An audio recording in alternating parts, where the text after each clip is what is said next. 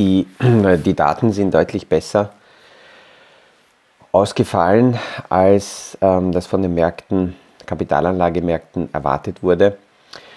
Und jetzt ist die Frage wieder mal, wer hat kurzfristig recht? Aus dem Kaffeesatz, der Podcast von AL und E Consulting. Aktuelle Kapitalmarkt- und Wirtschaftsfragen verständlich erklärt mit Scholt Janosch.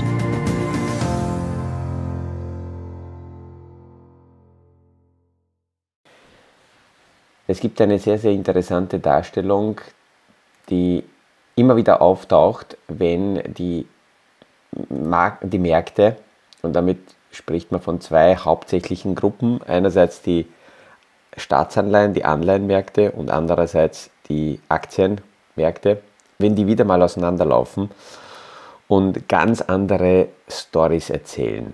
Hier wird der Standard Poor's Index im Verlauf angeschaut und überlagert mit den Kursverläufen der zehnjährigen Staatsanleihe auf Dollarbasis.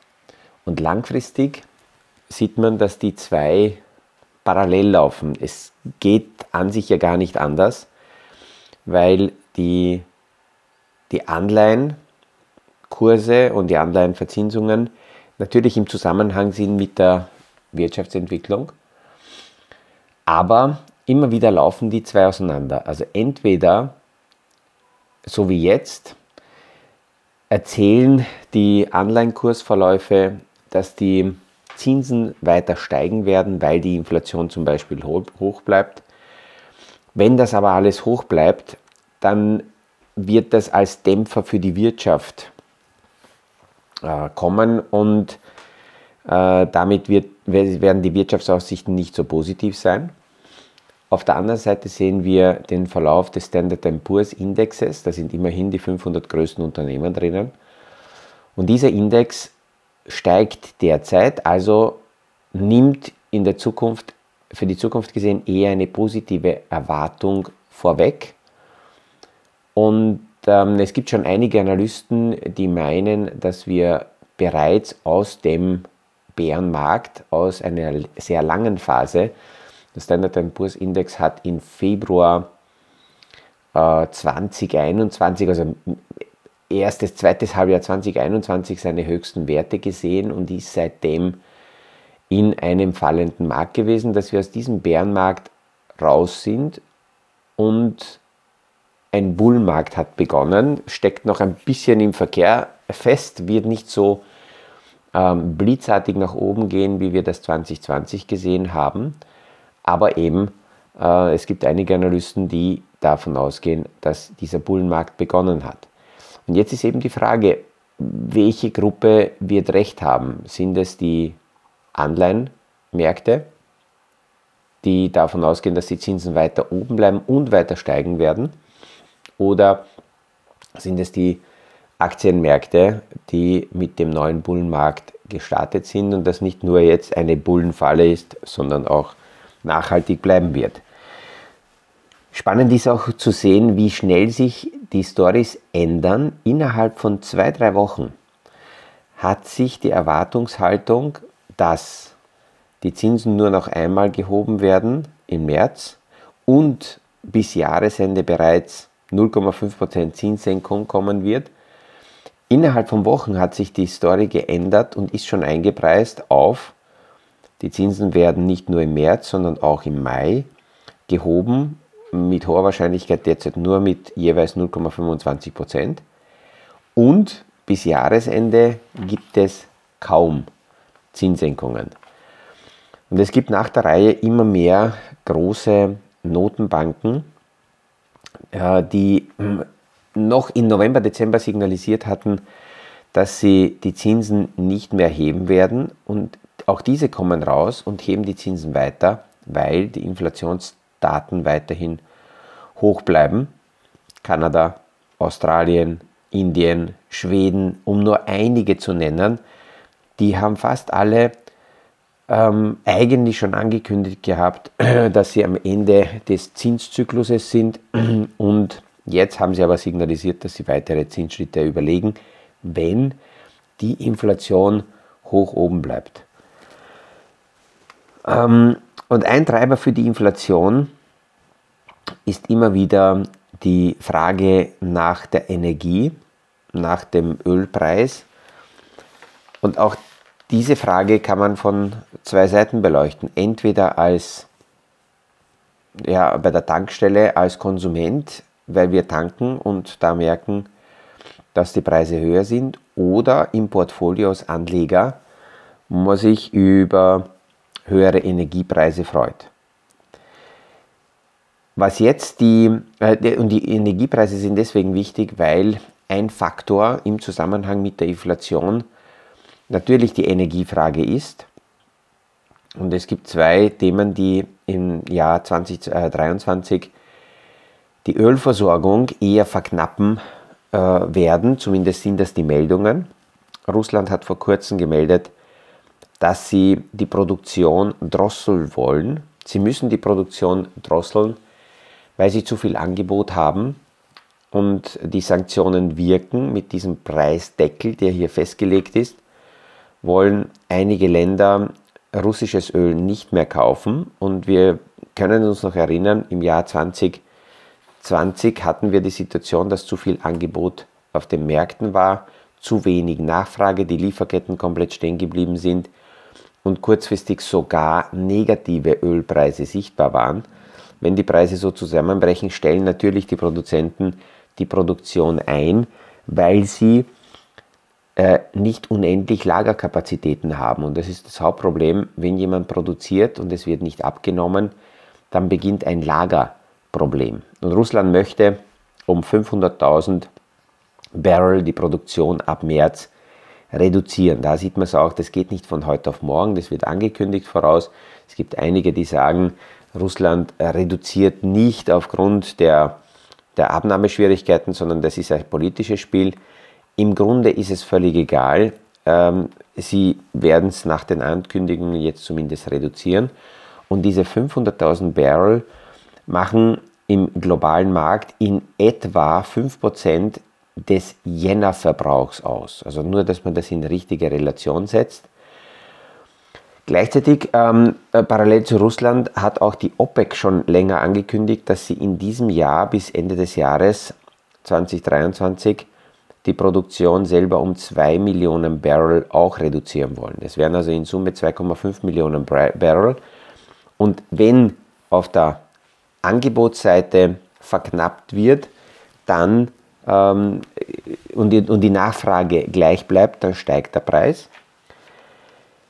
Aber wir sehen dann nachher, dass die Nachfrage sogar noch wachsen kann.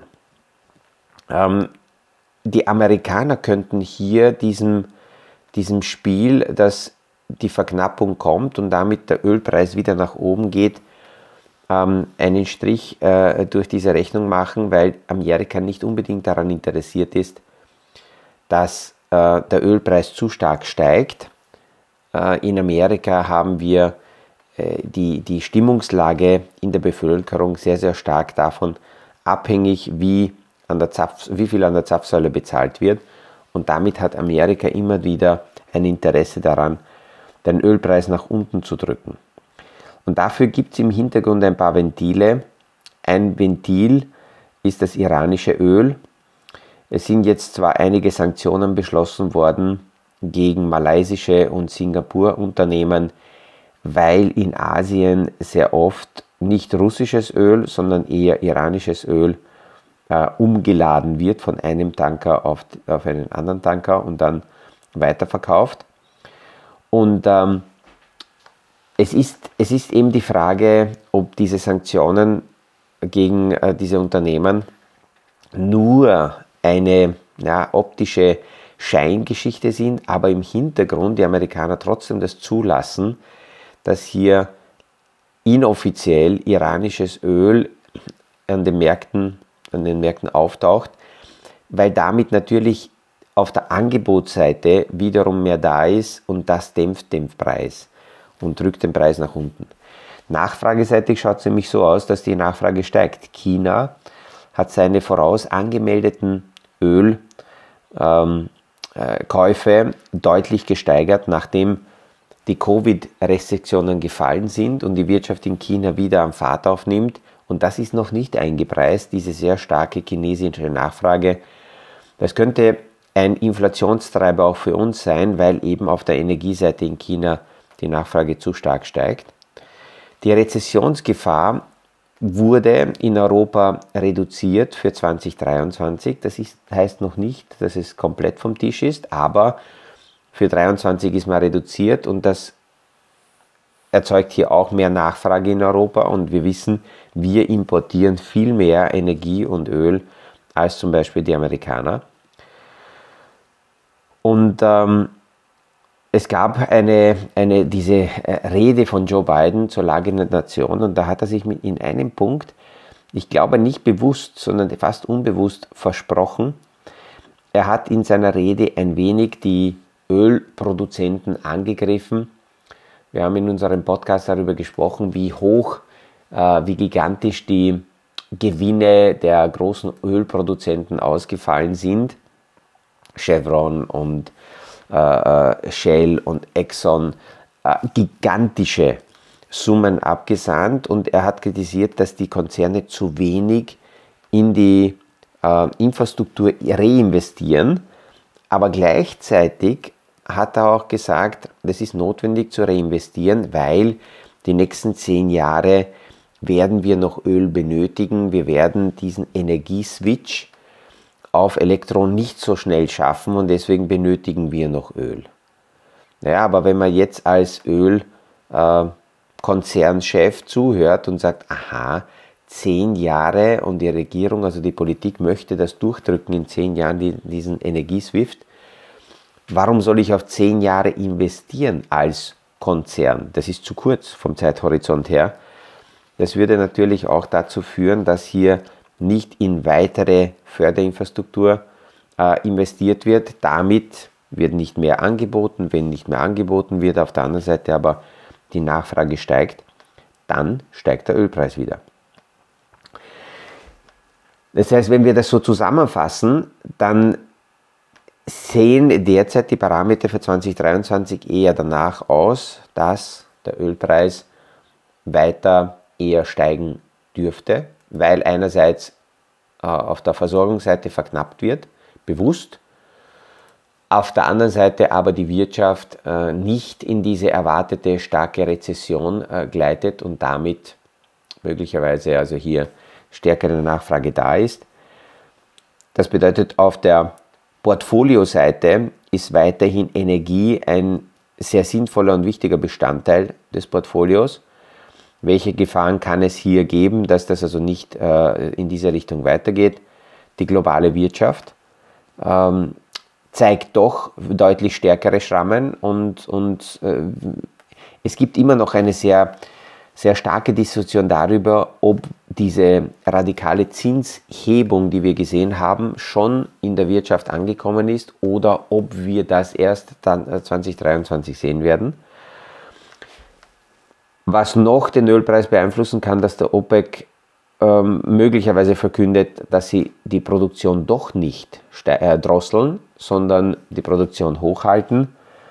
Es könnte auch sein, dass es eine offizielle Einigung mit dem Iran gibt. Dann geht das nicht nur äh, im Hintergrund ein bisschen inoffiziell, wobei damit die Menge sich nicht ändern würde.